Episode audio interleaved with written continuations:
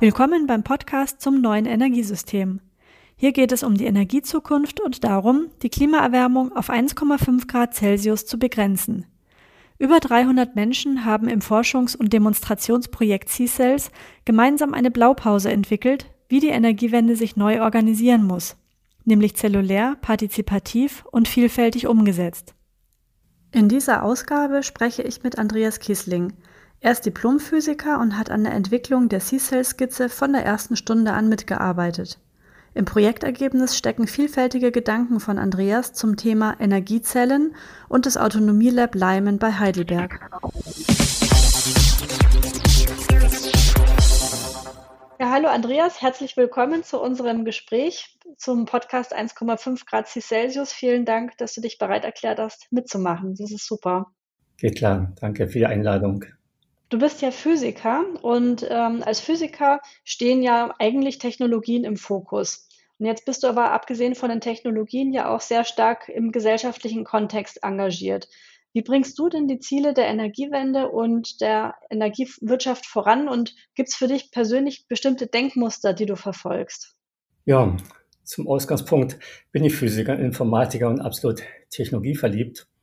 Aber eigentlich schon zu Beginn der 90er Jahre bin ich auch in andere Lebenswelten hineingeraten, weil ich ja nur aus Ostdeutschland komme und wir die Wende äh, beherrschen mussten. Ich wurde Kommunalpolitiker und schnell haben mich natürlich auch komplett andere Themen interessiert. Und ähm, ja, äh, im Jahre 2000 bin ich dann in die Energiewirtschaft gegangen und habe diese Themen eigentlich äh, mitgenommen. Warum es mir geht. Wir reden in der Energiewirtschaft sehr stark eigentlich immer von den Netzen und von den Märkten aber nicht für wem ist eigentlich die Energie, für den Menschen. Und als wir CISES konzipierten, sehr zeitig schon im Jahre 2014 mit der ersten Skizze, ähm, haben wir einen Handlungsdreieck aufgestellt. Wir haben äh, gesagt, wir gestalten natürlich die Netze der Zukunft, wir gestalten neue Märkte, wir gestalten aber neue, Hand, neue Handlungsräume der Menschen und diese neuen Handlungsräume können sehr vielfältig in der Zukunft sein mit erneuerbaren Energien in ihren Gebäuden, in ihren Stadtquartieren, auf ihren landwirtschaftlichen Flächen. Ja, und diese Chancen äh, suche ich und möchte ich verbreiten und möchte einen Rahmen dafür mitgestalten. Und das war eben mein Hauptanliegen auch ein CISES-Projekt gewesen. Mhm. Ja, ähm, schöne Einleitung ins Thema. Bei C-Cells wurden ja sehr viele Anwendungsfälle demonstriert. Das Projekt wurde ja auch als ähm, äh, Schaufenster bezeichnet. Also sprich, es wurde nicht nur auf dem Papier gearbeitet, sondern wirklich vor Ort ganz viel gezeigt und öffentlich vorgeführt, so auch in, im Ort Leimen. Das ist dein Wohnort. Und diese Vorführung haben wir Autonomie Lab Leimen genannt. Dazu kommen wir ja auch gleich noch im Detail. Kannst du vielleicht zuerst ein bisschen die abgrenzen? Was ist denn der Unterschied bei Energiethemen zwischen Autonomie und Autarkie? Ja, das war eine heiße und lange Diskussion eigentlich in CISAS-Projekt. Ich glaube auch, ähm, äh, national ist die Diskussion immer noch nicht äh, richtig ähm, abgeschlossen. Ähm, wir hatten ja in der Vergangenheit eine sehr zentral organisierte ähm, Energieversorgung. Ja, bewusst wurde ja auch der Begriff Versorgung ähm, benutzt. Und mit erneuerbaren Energien ergeben sich natürlich die Chancen, selbst etwas zu tun. So, jetzt ist die Frage, wie tue ich das? Ich kann natürlich sagen, ich tue zukünftig alles autark. Ich habe keinen Netzanschluss. Ich schaffe mir sehr viel PV an und große Batterien und äh, ja, versorge mich vollkommen selber äh, mit Strom. Und ähm, hierunter verstehen wir eigentlich den Begriff Autarkie. Ich existiere eigentlich ohne das Außen zu benötigen. Wir glauben aber, dass es ähm, so die Gesellschaft nicht funktioniert. Jeder macht seins genauso wenig wie eine rein zentral organisierte Gesellschaft den Menschen Motivation zum Handeln gibt. Äh, irgendwo liegt die Wahrheit ähm, in der Mitte und äh, hier kommt der Begriff Autonomie ins Spiel. Ich gestalte eigenständig. Ich nehme mein Recht eigentlich auf Eigengestaltung auch im Zusammenhang mit Energie wahr, mache das aber im Zusammenwirken, im Verbund. Und deswegen haben wir zusätzlich zu diesem Begriff, ähm, der dann ja noch äh, besprochen wird, Energiezelle, den Begriff Energieorganismus äh, benutzt. Also selbstständig handelnde Menschen, die trotzdem im Verbund solidarisch miteinander wirken oder in der Energiegemeinschaft äh, miteinander wirken, schließt eigentlich sogar in die EU-Richtlinie an, wo es ja um die Förderung von Eigenversorgung und von Energiegemeinschaften geht. Mhm. Ja, ist eine äh, spannende Abgrenzung und auch, wie du sagst, bei C-Cells ja eine ganz wichtige Diskussion gewesen. Autarkie und Autonomie sind zwei Paar Stiefel und bei C-Cells stand die Autonomie im Fokus. Du hast schon die Energiezelle benannt oder verkürzt haben wir ja immer bei C-Cells über Zellen gesprochen. Der Name steckt auch im Projektnamen C-Cells, nur eben englischsprachig, The Cell. Was sind denn eigentlich Energiezellen ganz konkret? Was haben wir bei C-Cells dabei definiert? Ähm, erstaunlich ist eigentlich auch bei dem Begriff, äh, der sich auch ähm, ja, breit verselbstständigt, äh, hatten heute eigentlich eine theologischen Diskussion auch weit äh, verbreitet, ist auch im VDE. Ursprünglich mal im Jahr 2007, 2008 war es mal eine Metapher gewesen, eigentlich für die Eigengestaltung. Ähm, also warum rede ich immer von dieser Eigengestaltung? Also ich bin wirklich überzeugt davon, dass ähm, ähm, ja auch als Physiker, der sich da mit Energie und mit Information eigentlich äh, beschäftigt und mit, mit Stoffen beschäftigt. Die Menschen haben gewisse ähm, Rechte, natürlich äh, Grundrecht auf Nahrung, auf Wasser, sind wir bei Stoffen. Sie haben natürlich auch das Recht auf eine informationelle Selbstbestimmung. Ähm, da sind wir beim Begriff ähm, Information. Und für mich ist das Recht auf energetische Selbstbestimmung, so nenne ich das mal, eigentlich genauso ähm, äh, wichtig. Also ich kann selbst gestalten, wenn ich die Möglichkeiten habe, Energie zu gewinnen und das erlauben die Erneuerbaren. Und äh, wenn ich dies dann eben letztendlich tue in gewissen ähm, ähm, Einzugsbereichen, ich tue es in mein Gebäude, ich tue es im, ja, im Stadtquartier, der Bauer tut es auf seinen landwirtschaftlichen Flächen, das Unternehmen tut es auf seinen großen Industrieareal. Das sind das gewisse Zellen des Handelns rund um das Thema Energie. Und deswegen haben wir diesen Begriff Energiezelle äh, gewählt, auch wenn er eine Metapher äh, war. Zeigt er aber, ich zerlege ein großes Ganzes mit zentraler Steuerung äh, in kleinere Einheiten, die dezentral gesteuert werden, aber trotzdem wieder zusammenwirken.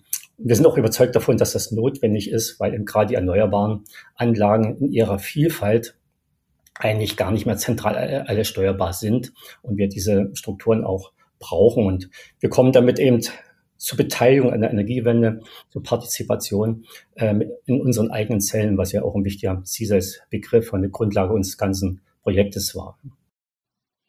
Und ähm, damit hast du ja auch schon gesagt, Dezentralisierung steht im Mittelpunkt, ähm, also eines der vier Ds der Energiewende. Ähm, das Recht auf äh, Selbstbestimmung bei der Energieversorgung hast du angesprochen oder energetische Selbstbestimmung. Das haben wir offensichtlich ja momentan nicht in Deutschland. Also sprich, wir haben zwar die freie Wahl des Energielieferanten, aber welches Recht fehlt uns denn noch, ähm, von dem du sagst, das sollten wir eigentlich haben? Hm. Also ähm, Vielleicht geht es in der Diskussion äh, ein bisschen äh, sehr weit. Also es gibt ja gerade die Diskussion um die Erweiterung der UN-Charta, wo äh, ein Autor äh, eigentlich dieses Recht auf informationelle Selbstbestimmung eigentlich äh, formuliert ähm, hat. Ähm, das Thema Energie, äh, kann ich energetisch mich selbst bestimmen, ist eigentlich äh, stark umstritten. Ähm, insbesondere bei ja, konservativen Ansichten, auch rund um die Bundesnetzagentur, gibt es Formulierungen wie Eigenversorgung ist eigentlich Systemfehler und schädlich für das Gesamtsystem. Es ist unsolidarisch, weil wenn ich äh, Energie selbst erzeuge, selbst nutze, dann erhöhe ich ja die Netzgebühren für die anderen, weil ich ja auch am Netz äh, hänge. Und das Stromsystem wäre ja miteinander vernetzt bezüglich eben der ähm, äh, Netzfrequenz von 50 Hertz und deswegen muss alles zentral gesteuert werden. Dem stehen natürlich ganz andere wissenschaftliche Ansichten aus den FME-Projekten äh, gegenüber, auch in vielen Projekten eigentlich Deutschlands auch in der Ansicht, also sagen wir zwischen des VDE-Fachausschusses zu ähm, zellularen Energiesystemen. Dem steht auch entgegen, dass Europa das inzwischen ganz anders sieht. Ne? Es gibt ja die EU-Richtlinien zu erneuerbaren Energien und zur Neugestaltung des Energiemarktes. Und dort wird explizit gefordert, die Eigenversorgung stärken, die Energiegemeinschaften stärken, gemeinschaftliche Energieanlagen zur Eigenversorgung stärken, ja, Bürgerenergiegemeinschaften, all diese Begriffe, die im deutschen Recht immer noch keine Rolle spielen und die auch immer aktuell eigentlich von der Bundesnetzagentur und dem BMI noch äh, negiert werden. Also es ist in Deutschland noch nicht ausdiskutiert, aber wir sind davon überzeugt, dass dieser Umbau absolut notwendig ist. Äh, klingt ja auch nach einer teils philosophischen Debatte. Ähm, wenn wir nach Lyman gucken, war es aber tatsächlich sehr stark eine ähm, physikalische Demonstration, wie wir diese Selbstbestimmung sozusagen interpretiert haben. Vielleicht sollten wir erstmal erklären, wie kam es denn zu dem Namen Lab Noir? Kannst du das kurz nochmal Revue passieren lassen? Ja, also auch ähm, eine gewisse Geschichte der Namensgebung.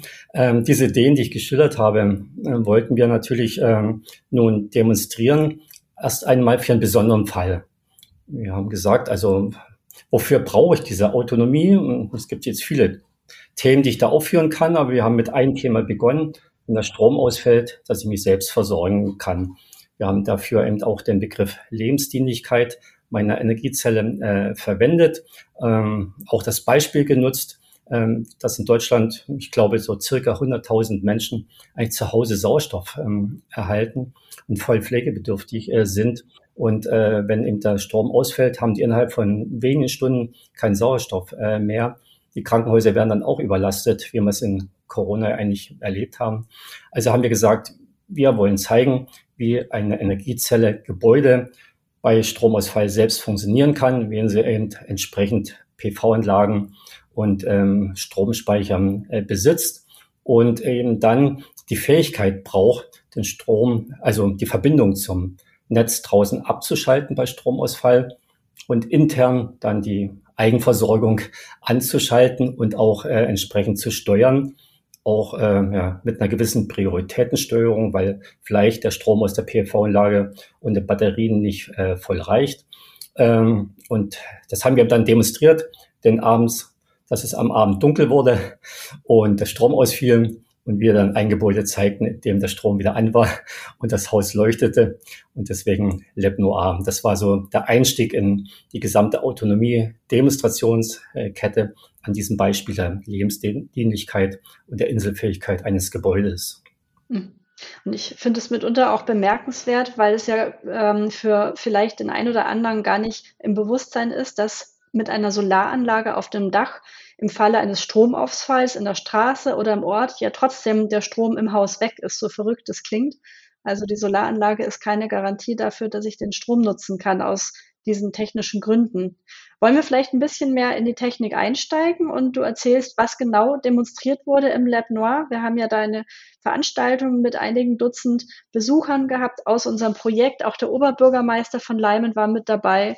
Wir hatten eine Tanzperformance ähm, im Konferenzsaal, bevor wir dann zu dir zum Haus gegangen sind. Es war ja sehr kurzweilig, der Nachmittag und Abend. Ja, also auch den Bürgermeister konnten wir begeistern. Ähm, wenige Wochen vor der Veranstaltung war ich bei unserem Bürgermeister gewesen.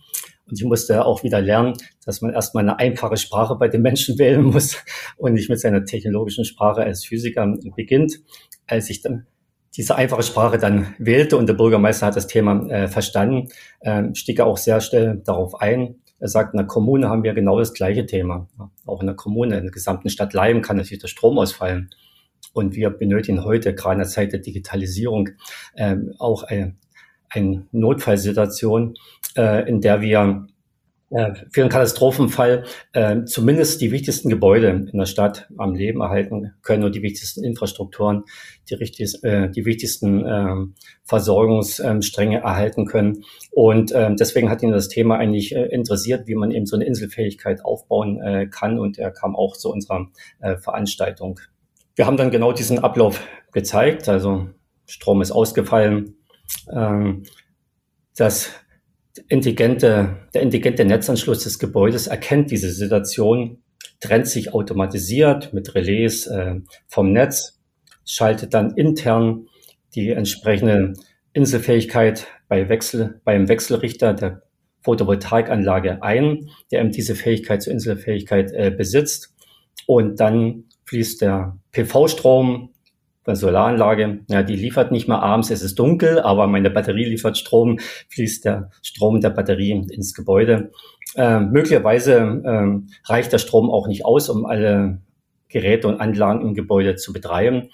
Dann sorgt ein Energiemanagementsystem im Gebäude dafür, dass ähm, äh, genügend Strom für die, äh, sagen wir, Geräte mit höherer Priorität äh, vorhanden ist und nicht so wichtige Geräte eben dann ausgeschalten werden, zum Beispiel. Ja, das war eigentlich die, die, die, die erste Demonstration ähm, gewesen. Ähm, aber es war letztendlich nicht ähm, das Ende der Fahnenstange. Wir wollten nicht bei dieser Inselfähigkeit ähm, bleiben. Es ist ja eigentlich eher ein ja, Katastrophenfall.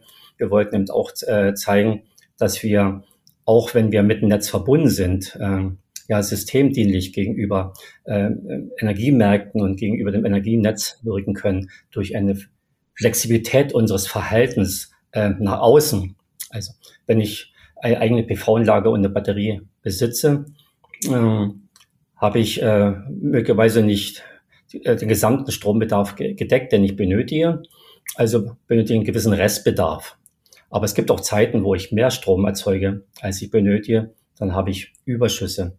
Und diese Überschüsse, die ins Netz fließen oder den Strom, den ich aus dem Netz brauche, wenn ich den flexibel ähm, gestalten kann, das heißt also, wenn der Markt ähm, mehr Strom benötigt oder das Netz äh, benötigt Zeiten, wo weniger Strom gezogen wird, um überlastete Leitungen zu schonen, können wir eben äh, durch unser Energiemanagementsystem diesen Restbedarf und diese Überschüsse steuern und entsprechend erzeugten Strom in die Batterie lenken ähm, oder Geräte vorzeitig laden, wie die Batterie des Autos oder letztendlich dann Strom, wenn von draußen weniger gezogen werden soll, aus der Batterie wieder herausziehen. Das haben wir dann in der zweiten Demonstration eigentlich gezeigt, dass wir eigentlich sehr flexibel als Gebäude handeln können, auch gegenüber den Märkten und den Netzen und nicht nur autark und äh, egoistisch äh, an unser eigenes, eigenes Handeln im Gebäude denken. Das war auf jeden Fall eine eindrucksvolle Demonstration, die äh, mit deiner Erklärung jetzt ja auch zeigt, es spricht ja an sich nichts dagegen, so etwas flächendeckend zu etablieren. Jetzt ist es aber trotzdem so, es ist noch nicht flächendeckend etabliert, es liegt aber nicht an der Technologie, die ist vorhanden und ausgereift. Wo sind denn die Hürden, die es zu meistern gilt?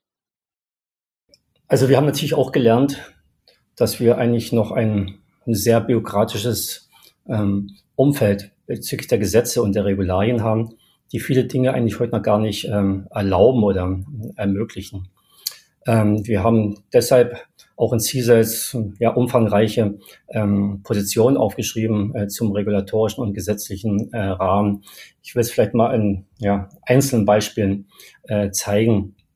Wir haben ja in Deutschland eine sehr große Diskussion um die Einführung von Smart Mietern und äh, damit einen Zusammenhang mit einem sogenannten Smart Meter Gateway, das eben die Informationen äh, von außen aufnimmt oder die äh, Messwerte aus den Gebäuden zur Verbräuchenerzeugung in die Außenwelt transportiert. Und dieses Smart Meter Gateway soll natürlich auch die Sicherheit in der Kommunikation zwischen meiner Energiezelle im Gebäude und der Außenwelt sichern. Aber es ist heute noch so konzipiert, da ich eigentlich so ein Smart Meter Gateway am besten an jede PV-Anlage einzeln dran muss. Also die kleinste Balkon-PV-Anlage soll ein Smart Meter Gateway bekommen. Jede einzelne Wärmepumpe, jede einzelne Ladesäule, die ich mir zu Hause in meiner Garage äh, selbst installiere oder jede einzelne Kraft-Wärme-Kopplungsanlage. Und das ist für uns eigentlich eine sehr große Überbürokratisierung, auch Kostensteigerung ähm, ja, für die Menschen in den Gebäuden. Aus unserer Sicht reicht eben ein einziges Smart Meter Gateway und zwei Smart Meter. Der eine nämlich, der den verbleibenden Strom, also den Stromüberschuss, den ich ins Netz schicke, messe, genauso wie den Restbedarf, den ich aus dem Rest ziehe, misst. Ansonsten im Gebäude alle Geräte sich hinter mein Energiemanagementsystem verstecken und gesteuert äh, werden. Eine Hürde, wo der Gesetzgeber äh, vielleicht noch drüber steigen muss, äh, dass wir eben durch Energiezellen wirklich gestalten ähm, können. Ähm, wir haben deshalb äh, zusammen in München auch den Begriff digitalen Netzanschlüsse ähm, in die Gremien äh, gebracht, dass wir sagen, es reicht doch. Der Netzbetreiber interessiert sich doch nur dafür, dass die Leistung an meinem Netzanschluss äh, nicht zu hoch wird. Und äh, wenn ihm das reicht und ich auch an den Märkten ja eigentlich nur eine bestimmte Energiemenge verkaufen will oder einkaufen will und nicht Energie für meine einzelnen Geräte oder Anlagen, dann reicht es doch, wenn ich äh, einen digitalen Netzanschluss habe, der hinter ein Smart Meter Gateway, ähm, ja, der mit einem Smart Meter Gateway verbunden ist und der mit einem ähm, Netztrenner verbunden ist für die Inselfähigkeit und der nach innen mit einem Energiemanagementsystem verbunden ist, hinter dem alle Geräte äh, stecken. Und diesen digitalen Mess äh, Netzanschluss haben wir äh, vorgeschlagen, aber der erfordert eben auch in der gesamten regulatorischen Diskussion und gesetzlichen Diskussion noch einen Anpassungsbedarf. Aber es geht auch um Vermarktung. Wenn ich heute Energie erzeuge und vermarkten will, werde ich wie ein Energieversorger behandelt. es gibt, ich weiß die Menge gar nicht. Es gibt wirklich Dutzende von Formularen, die ausgefüllt werden müssen, Berichtspflichten, ähm, die ich erfüllen muss, wenn ich Strom erzeuge und vermarkte. Und wir sagen, für Kleinanlagen, mal in der Größenordnung unter 30 Kilowatt, brauchen wir ein viel einfaches Vermarktungsverfahren, äh, was vollkommen automatisiert funktioniert, was keine Berichtspflichten hat, wo ich eben als Gebäudebetreiber davon gar nichts merke. Deswegen haben wir natürlich auch viele Angebote in CSAS gemacht, zum Beispiel unter Nutzung neuer Technologien wie mit Blockchain, äh, wo sie Dinge automatisiert laufen können. Aber die heutige ähm, ähm, Gesetze erfordern eben noch diese Lieferantenpflichten äh, und die machen es ähm, schwierig vom, ähm, vom einzelnen Gebäudebetreiber zum nächsten Gebäudebetreiber Strom zu verkaufen. Ja, es sind nur zwei Beispiele, große ähm, ja, Hürden haben, die eigentlich aber auch schon der EU, EU gefordert werden, abzubauen. Also mit den Begriffen, die ich vorhin genannt habe, Energiegemeinschaften und Eigenversorgung ist auch verbunden, dass man sagt, es muss ähm, ja die, die, die Lieferung von Strom von Kleinanlagen muss vereinfacht werden. Aber Deutschland hat das bisher nicht umgesetzt. Ne? Also technologisch können wir alles, aber wir, wir brauchen den Rahmen eindeutig noch. Also das heißt gar nicht mehr Rahmen, das heißt auch nicht mehr Gesetze. Also ich möchte nicht nach den Gesetzgeber schreien. Wir sind eigentlich der Ansicht, dass ich weniger Gesetze, weniger Regularien, einfache Randbedingungen brauche, um das so realisieren zu können. Die Zusammenfassung von dir und der Rückblick auf die CISELS-Zeit zeigt auch, wie facettenreich die Diskussionen waren, also sowohl von gesellschaftlicher Diskussion bis hin zu detailliertesten technologischen Abläufen. Wenn du dich ähm, mal in die Zukunft versetzt, ins Jahr, nehmen wir mal 2045, klimaneutrales Deutschland, klimaneutrales Europa. Wir haben es geschafft und du blickst zurück auf die letzten 20, 25 Jahre. Was würdest du denn gerne besonders in Erinnerung behalten aus der C-Cells-Zeit, was vielleicht auch noch lange nachwirkt und positive Effekte erzeugt hat? Ja, äh, wenn diese Ausgangsidee, die eigentlich inzwischen eigentlich ja bald 15 Jahre alt ist, der Eigengestaltung und Energiezellen ähm, äh, greift äh, und damit viele Menschen und Unternehmen und Kommunen eigentlich mitgestalten können, wir einen hohen Partizipationsgrad an der Energiewende erreichen, dann gestalten wir auch äh, die Energiewende bis 2015 eigentlich erfolgreich und äh, können auch einen, ähm, äh, einen neuen Technologieschlager haben, der eigentlich in die Welt transportiert äh, werden können. Manchmal ist man nach ja, äh, vielen Jahren regulatorischer äh, Begrenzung auch ähm, nicht ganz positiv äh, gestimmt. Ähm, gerade in der letzten Zeit ähm, habe ich mehrere Artikel gelesen, wie in, zum Beispiel in China und USA äh, ja der zellulare Ansatz behandelt wird und äh, möglicherweise die Technologie auch wieder von außen nach Deutschland zurücktransportiert wird. Aber ich bin immer in der Hoffnung, wir können es schaffen, weil wir inzwischen auch äh, starke Mitstreiter eigentlich auch in den Verbänden haben, beim BDW, aber auch in den technischen Verbänden wie beim VDE, wo es einen Fachausschuss zum zellularen Ansatz gibt. Also 2045 sehe ich dann wirklich ein zellulares Energiesystem in Deutschland mit vielen Möglichkeiten der Eigengestaltung mit Menschen, aber die in dieser Eigengestaltung trotzdem zusammenwirken und wir viel weniger zentrale Steuerung dieses Gesamtsystems benötigen. Also eine schöne Aussicht und auch eine schöne Möglichkeit, sich heute schon zu engagieren. Du hast es vorher ja auch gesagt die ganze Komplexität in der Technologie muss nicht die Hürde sein, sich als Einzelperson für die Energiewende einzusetzen, sondern es sind auch schon viele kleine Möglichkeiten da, zum Teil des dezentralen Energiesystems zu werden. Vielen Dank für das Gespräch, hat Spaß gemacht und wir werden mit Sicherheit nochmal weiter in, ähm, von dir lesen in deinem Blog Energieorganismus oder vor allem in der, im C-Cells Buch in deinem Kapitel auf der Seite 142 zum Autonomie Lab Leimen. Ja. Tschüss. Tschüss. Vielen Dank.